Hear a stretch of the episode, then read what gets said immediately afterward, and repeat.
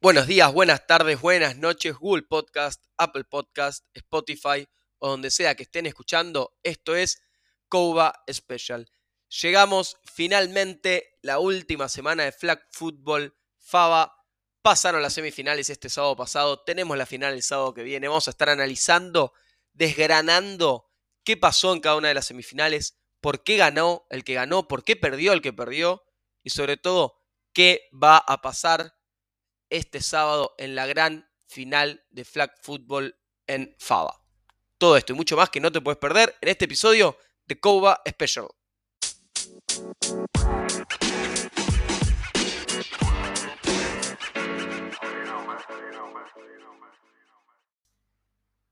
Y vamos a arrancar sin perder tiempo con el partido de Tiburones Cruzados. Primer semifinal, Tiburones derrotó 21 a 6 a Cruzados, una semifinal que para mí eran de los cuatro equipos que clasificaron, los dos más débiles. Eh, lo que para mí era la final anticipada era Dinos contra Legionarios, lo que esperaba que sea la final. Pero por cómo se dieron los cruces, terminan jugando en esta semifinal Tiburones contra Cruzados. La verdad que fue un baile, podríamos decir. Fue un solo equipo entró a la cancha. Tiburones que vino de menor a mayor a lo largo de todo el año, fue encontrando su juego, fue encontrando su identidad, y Cruzados, que con la chapa de ser un último campeón arrancó un poco más arriba, se fue cayendo, se fue pinchando, y es más, viendo el partido, viendo esta semifinal, no puedo entender cómo es que Cruzados termina clasificándose a playoff, pero bueno, todo depende mucho de, cada partido, de cada cruce y demás. Este partido arranca con Tiburones en una primer marcha ofensiva en donde ya anota con, Augusto Bazán, poniéndose 6-0 luego del, punto extra errado, pero arrancan con un Malvicini un poco impreciso, sin entrar en ritmo rápido, pero tienen muchos playmakers en ofensiva Tiburones. Lo tiene Bazán, lo tiene a Román, lo tiene a Guido Dworkin, lo tiene a Fer Cardone. La verdad que tiene jugadores que te pueden sacar una jugada de la galera en cualquier momento del partido, cosa que por ejemplo no tiene en ofensiva Cruzados. Entonces, dicho esto, Tiburones que arrancó su primer marcha un poco, un poco impreciso, resolvió tirándole un bombazo a Román al fondo, recorriendo casi toda la cancha, quedando a 5 yardas de anotar, desde donde también luego un par de imprecisiones, en algún momento algún jugador de estos cracks que tiene Tiburones se termina desmarcando y fácilmente completa Nachito este primer touchdown con, con su corredor estrella Augusto Bazán. Luego, no solamente arrancó bien la ofensiva, sino que la defensa de Tiburones también arrancó muy bien, interceptando ya en la primer marcha ofensiva de Cruzados. Una ofensiva de Cruzados que tenía también a un Cam bastante impreciso, pero la falta de playmakers ofensivos de Cruzado se notó mucho. El único target seguro que tenía el mariscal Benítez era Pedro Ursúa. El único jugador que podía sacar una diferencia por velocidad, por altura, por, técnica individual, y era justamente quien más yardas y quien más targets eh, terminó teniendo de la ofensiva de Cruzados, era Pedro Ursúa, pero el resto de la ofensiva la verdad que no acompañaba. Y es más, una defensa de tiburones que a lo largo del año fue una, a lo largo del torneo fue una defensa bastante floja, no tiene jugadores de, gran jerarquía, no tiene jugadores que uno diga, bueno, son, tiene playmakers en defensa. Pero lo que sí tuvo la defensa de Tiburones fue muy oportunista. De hecho, termina con tres intercepciones en la primera mitad, cada intercepción dejándole eh, a su ofensiva, facilitándole la tarea para después poder anotar. Fue una defensa que pudo interceptar las oportunidades que tuvo las aprovechó, interceptó y terminó machacando aún más a esta ofensiva de Cruzados que cada marcha ofensiva que veíamos se la veía más apagada, con menos ideas y, se notaba justamente esta falta, esta falta de playmakers. Luego de esta intercepción de Tiburones, anota Tiburones su segundo touchdown con Román, con Román Gribar, 12-0, punto extra de dos puntos también para Román, 14-0, luego una intercepción de nuevo Tiburones y una nueva anotación en este momento de Cardone para poner el 20-0, el 20 y con Guido Dworkin ponen el punto extra 21-0. Y en este momento teníamos a la ofensiva de Tiburones eh, en pleno nivel, habiendo anotado Bazán, habiendo anotado Román, habiendo anotado Cardone y habiendo anotado Guido el punto extra. Y repartiendo los targets bastante entre ellos cuatro y facilitándole muchísimo la tarea a Nachito, que igualmente no tuvo un partido muy preciso, pero hizo lo justo y necesario para que sus playmakers puedan jugar. Y se notaba justamente que, que la defensa de Cruzados era muy lenta y no podía llevarle ritmo a esta ofensiva de Tiburones. Y Tiburones se notaba que cuando quería jugar rápido y fácil y sencillo le salía todo bien. Nachito recibía la pelota rápido para sus playmakers, ganaban yardas, renovaban y demás. Pero cuando querían complejizarse un poco más y hacer jugadas un poco más creativas y con alguna vuelta de tuerca más, ahí ya se les complicaba. Porque no tenían este despliegue creativo y cada vez que notaban esto volvían a lo simple y con lo simple terminaron, la verdad que rematando este partido que les sobró una mitad en los primeros 20 minutos, terminando 21 a 0 Tiburones, ya estaba prácticamente definido el partido. Y de estos playmakers que hablábamos, justamente la dupla principal fueron Román y Guido, Geribar y Dworkin, que era una dupla prácticamente inmarcable. Un porcentaje muy alto de, los pases que iban hacia ellos eran completos, ya sea por altura, ya sea por habilidad, ya sea por seguridad de manos. La verdad terminó siendo un mismatch muy grande entre la ofensiva de Tiburones y la eh, defensiva de Cruzados. Y la defensiva de Cruzados quien más o menos podía hacerle frente era Jean, que, de hecho cuando Jean lo marcaba a Román, la mitad de las veces era pelota de Román y la mitad de las veces incompleta. De hecho, Jean termina teniendo en la segunda mitad una intercepción para una intercepción en un pase a Román, pero cuando no estaba ese matchup, cuando Román no lo tenía a, a Jean enfrente o cuando la defensa de Cruzados planteaba una zona y Román se cruzaba la cancha, ya era pelota casi segura y ah, termina marcando mucho la diferencia. De hecho, así anota Román y así anota su punto extra también. Y la ofensiva de Cruzados, como decíamos, tenía un mariscal impreciso, no tenía jugadores que lo ayudan, no, no, había una segunda arma ofensiva detrás de, Pedro. De hecho, Cam cuando quería correr tampoco fue eh, la gran diferencia, como por ejemplo un pateta en Legionarios, un, un mariscal súper elusivo al correr. Y lo, que no tuvo cruzado fue esa multitud, multitudinaria target de, receptores que lo ayuden a un mariscal que no estaba en, su mejor versión. Se notó la falta de playmaker, se notó un mariscal muy impreciso. De hecho, varias de las intercepciones o eran de pases desesperados, de pases muy imprecisos, de pases cacheteados. La verdad, la ofensiva de Cruzados tuvo creo que su peor partido a lo largo del año. Pero decíamos eh, a lo largo del año que la ofensiva de Cruzados no era su mayor virtud, sino que era una ofensiva que podía cumplir, pero que la defensa terminaba haciendo bastante del trabajo. Y en este partido la verdad que hubo un mismatch muy grande entre lo que podía hacer la defensa de Cruzados y lo que hacía la ofensiva de Tiburones.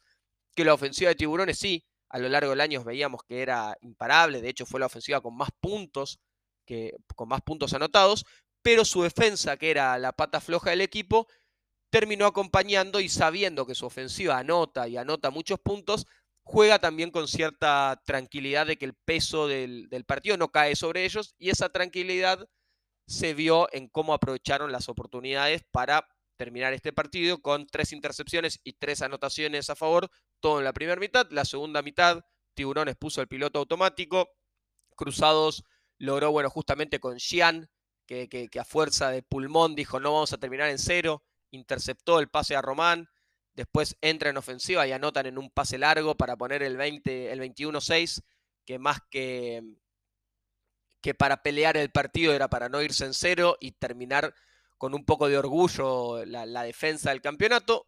La verdad que un muy buen triunfo que lograron el año pasado saliendo campeones y este año no defraudaron, por lo menos llegando a eh, por lo menos clasificando a playoffs pero el techo de Cruzados era muy visible, lo veíamos viendo a medida que pasaba cada sábado y en este momento encontraron su, su, tope final. La verdad que creo que el balance de ellos debería ser positivo porque no, no, no era uno de los mejores rosters entrando al campeonato y el hecho de haber clasificado ya eh, imagino que será por lo menos un premio consuelo para este equipo de Cruzados y un equipo de Tiburones que no jugó el año pasado y que en su primer muestra ya llega a la final y veremos si está para pelear el campeonato justamente contra otro equipo que no jugó el año pasado, del cual vamos a estar hablando en este segundo bloque del otro finalista de Dinos.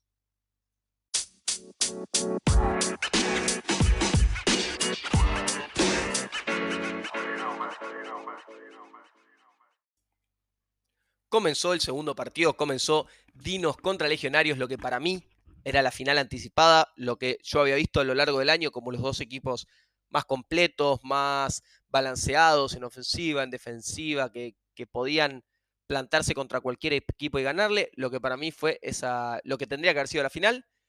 Terminó siendo esta semifinal donde Dinos derrotó a Legionarios muy, muy justo por 18 a 14, dándole vuelta al final del partido. La verdad que agónico, épico para este nuevo equipo de, de la temporada de Flag de Dinos, que arranca perdiendo 2-0 porque en su segunda jugada ofensiva el mariscal Diego Manjón se quedó con el balón mucho tiempo dentro de su propia zona de anotación, llegando el blitz de Legionarios, mucha presión, 2-0 para Legionarios, que luego era el primero en golpear. Golpeaba anotando los primeros puntos y después, mediante pateta, lograban la primera anotación poniendo el 8-0 al partido. Pero en un principio, en las primeras marchas, las dos ofensivas estuvieron bastante limitadas por las defensas rivales.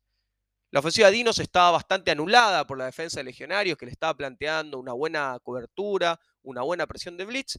Y la ofensiva de Legionarios también estaba bastante limitada por esta defensa de Dinos, que fue una de las mejores defensivas a lo largo de todo el año. De hecho, decíamos que Dinos era una historia defensiva, que su fuerte no era la ofensiva, sino que su fuerte justamente era limitar al resto de los equipos a menos de 20 puntos. Y en este partido lo hizo, permitió tan solo dos anotaciones y logró, logró anotar tres, que era la fórmula, la fórmula secreta para Dinos, es mantener a los rivales en como mucho dos anotaciones o menos y anotar también pocas anotaciones, pero las justas y necesarias. Pero en un primer momento fue Legionarios la ofensiva que logró destrabar mejor a la defensa rival. Con la velocidad y la agilidad de este tándem espectacular que tienen para Flag, que es Pateta e Inti, entre ambos empezaron a abrir espacios en la defensa. Con este juego de doble mariscal, de doble corredor, en donde puede cualquiera de los dos correr o pasar, se empezaron a abrir los espacios de la defensa de Dinos, en donde podían tanto avanzar corriendo por, por el medio del campo, ganando yardas, o abriendo los espacios defensivos para completar pases, ya sea de cortos, medios o largos, pero si bien se abría la defensa, no es que permitían tampoco mucho y le costaba a Legionarios ir ganándose el espacio, pero justamente fueron los primeros en lograr recorrer la mayor cantidad de campo y llegar a la anotación rival con este 8-0. Pero Dinos, en su primer momento de la ofensiva, veía del otro lado una defensa que se plantaba bien, pero también se autoboicoteaba un poco Dinos, porque estaba, se lo notaba muy nervioso. Después de comerse el primer safety en la primera marcha, después veíamos muchas faltas, false starts, flag guarding. La verdad que estaba bastante limitado la ofensiva de Dinos en ese momento. Pero hay una jugada que les salva un poco las papas en una intercepción horrible que tira, que tira Boero en una doble jugada. Tira un pase muy malo elevado hacia arriba, que es casi que se le escapa la pelota de la mano, que es interceptada por Franco Franceschetti de la defensa de Legionarios. Pero toda la acción se vio invalidada, ya que el número 19 de Legionarios termina realizando una falta de interferencia defensiva, bloqueando al mariscal, a Diego Manjón, que había ido a buscar ese, ese globo al medio de la cancha. Y ahí, ahí empezó a venir un poco de viento hacia el barco de Dinos, hacerlo avanzar de un poco. Se salvan de eso, se salvan de esa intercepción, ganan un poco de yardas, pasan a terreno contrario y anotan con Max Claver para quedar 8 a 6 abajo en el marcador. La verdad, una primera mitad que podría haber estado 8-0 o hasta 14-0 arriba de Legionarios, siéndose el entretiempo, terminó siendo un 8-6 muy, muy bueno en el balance para Dinos, la verdad. que con estas faltas ofensivas al principio se empezaron a boicotear un poco, pero después las faltas defensivas de Legionarios fueron las que los empezaron a hacer avanzar, porque como decíamos, esta ofensiva de Dinos era bastante, estaba bastante imprecisa, se la veía bastante nerviosa, con muchas faltas, pero aprovechando un poco de las faltas de la defensa de Legionarios y completando un par de pases, terminó yéndose al entretiempo con un 8-6, que la verdad parecía por momentos impensado por cómo venía justamente la, ofensiva del equipo liderado por Manjón.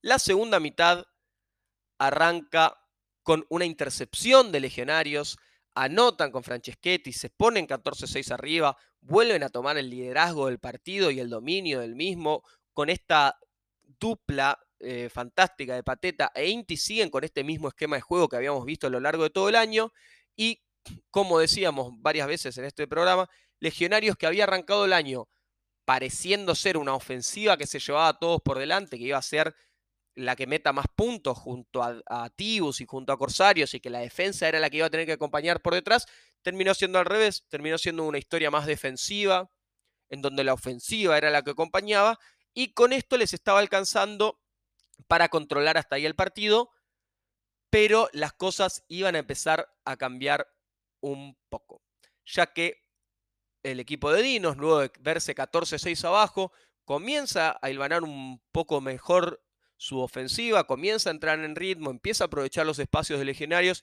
y Legionarios sigue dándole muchas yardas de falta, lo ayuda a recorrer la, lo ayuda a recorrer la cancha y con eso le da la oportunidad a Dinos de que mediante una anotación de Boero se pongan 14 a 12 en el marcador, errando y fallando el punto extra. De hecho, ningún punto extra del partido fue convertido, a diferencia del partido anterior, en donde Tibus sí había convertido dos de sus puntos extra.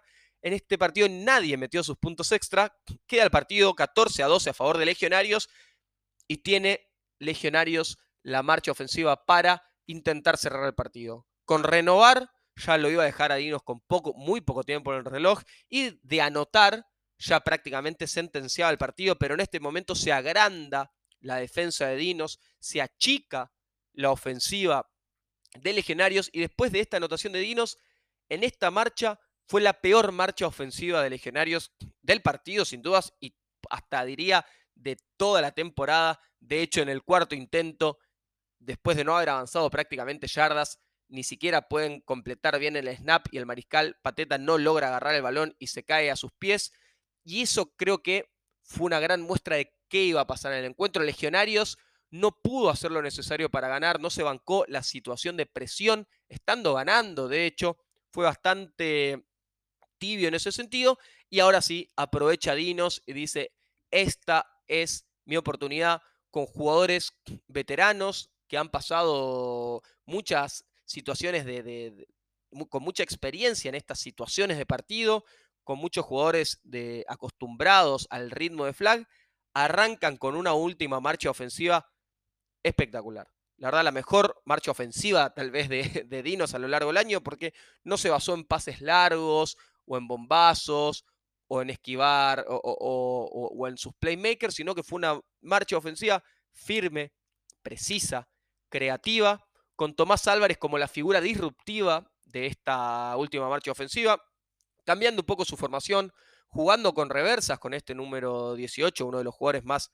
versátiles que tiene el equipo de Dinos, empezando a correr y empezando a pasar, aprovechando que tal vez la defensa de Legionarios estaba más pendiente de Boero, más pendiente de Max Claver, jugaron mucho, fueron los héroes de esta marcha, Tomás Álvarez y Rubén Córsico. Tal vez dos jugadores que estaban siendo un poco más relegados dentro del equipo de Dinos, que no se estaban llevando todas las luces, terminando, terminaron siendo los héroes del partido, completando varios pases y de hecho completando la última anotación con pase de Tommy Álvarez con el centro Rubén Córsico para poner un 18-14 que sellaba el encuentro, que daba tiempo solamente para una marcha milagrosa, milagrosa de legionarios pero en su primer part, en su primer jugada de esta última marcha, pase revoleado al medio de la cancha, intercepción de Boero y cierre total del partido 18-14 ganadinos. Me falló la predicción, yo creí que iba a ganar Legionarios y la verdad bastante cerca porque tranquilamente este partido lo podría haber ganado Legionarios. La verdad que fue un partido muy abierto que cualquiera de los dos lo podría haber definido. Muy distinto a lo que fue, por ejemplo, Tiburones Cruzados, que ya estaba definido desde el. se fue el entretiempo, el partido ya definido. Acá, hasta último segundo, si se jugaba dos, tres minutos más, tal vez seguía cambiando el marcador. La verdad que un partido muy, muy entretenido, muy interesante. Y me hubiese gustado haber visto a estos dos equipos en la final. Una final que vamos a tener el sábado que viene y que vamos a hablar en este momento de nuestra predicción. ¿Qué va a pasar en el partido entre Dinos y partido entre Tiburones?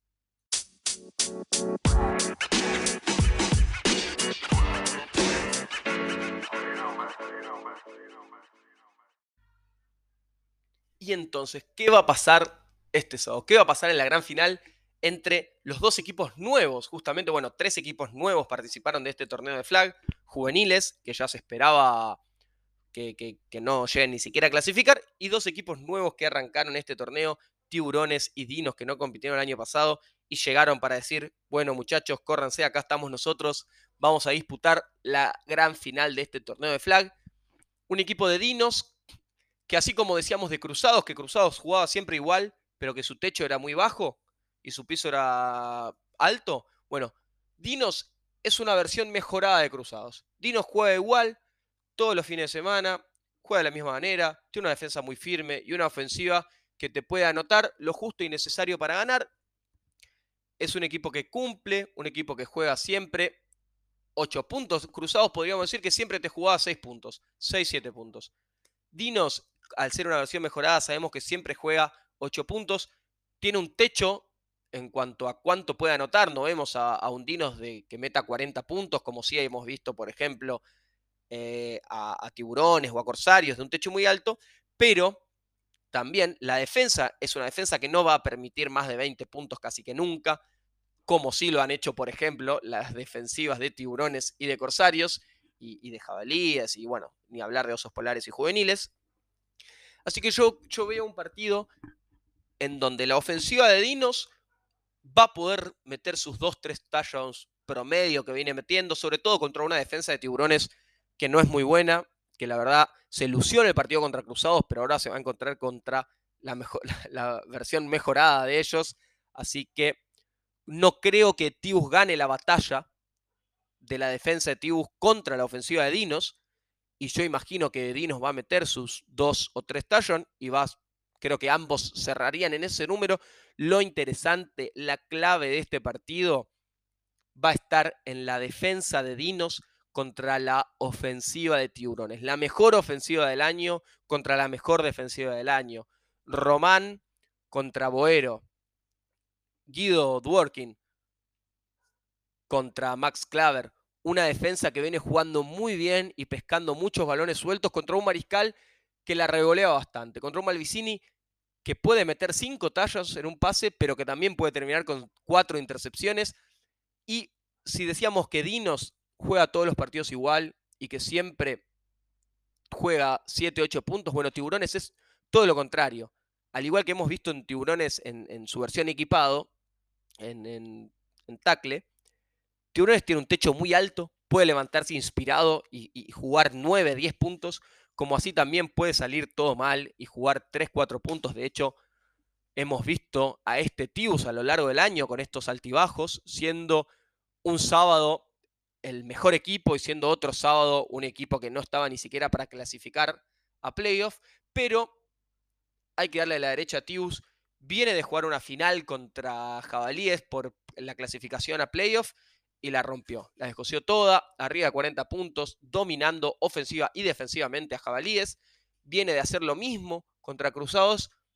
Y si vemos al mismo Tiburones que vimos contra Jabalíes y contra Cruzados, yo creo que va a ganar Tiburones. Si Tiburones juega en su mejor versión, no veo que haya equipo que pueda hacerle frente a esta ofensiva de Malvicini, Bazán, Román Gribar y Guido Dworkin y Cardone. Cardone por lo que estuve averiguando, no va a estar en este partido. Va a ser importante su ausencia. No sé si tanto en ofensiva, pero sí en defensiva. Pero mismo sin Cardone tiene la verdad tres playmakers que rodean a Malicini que no veo que Dinos los pueda marcar si ellos están en su mejor versión. Habrá que ver qué combinación, qué estrategia defensiva adopta Dinos, no para anular a Tiburones, porque no creo que puedan, pero sí para minimizar su verticalidad. Porque Tibus, la verdad que es un equipo que de cualquier jugada te puede hacer un tallo. Y, tiene los jugadores para hacer ello, tiene la altura para hacer ello, pero Dinos defensivamente está preparado como para limitarlo un poco.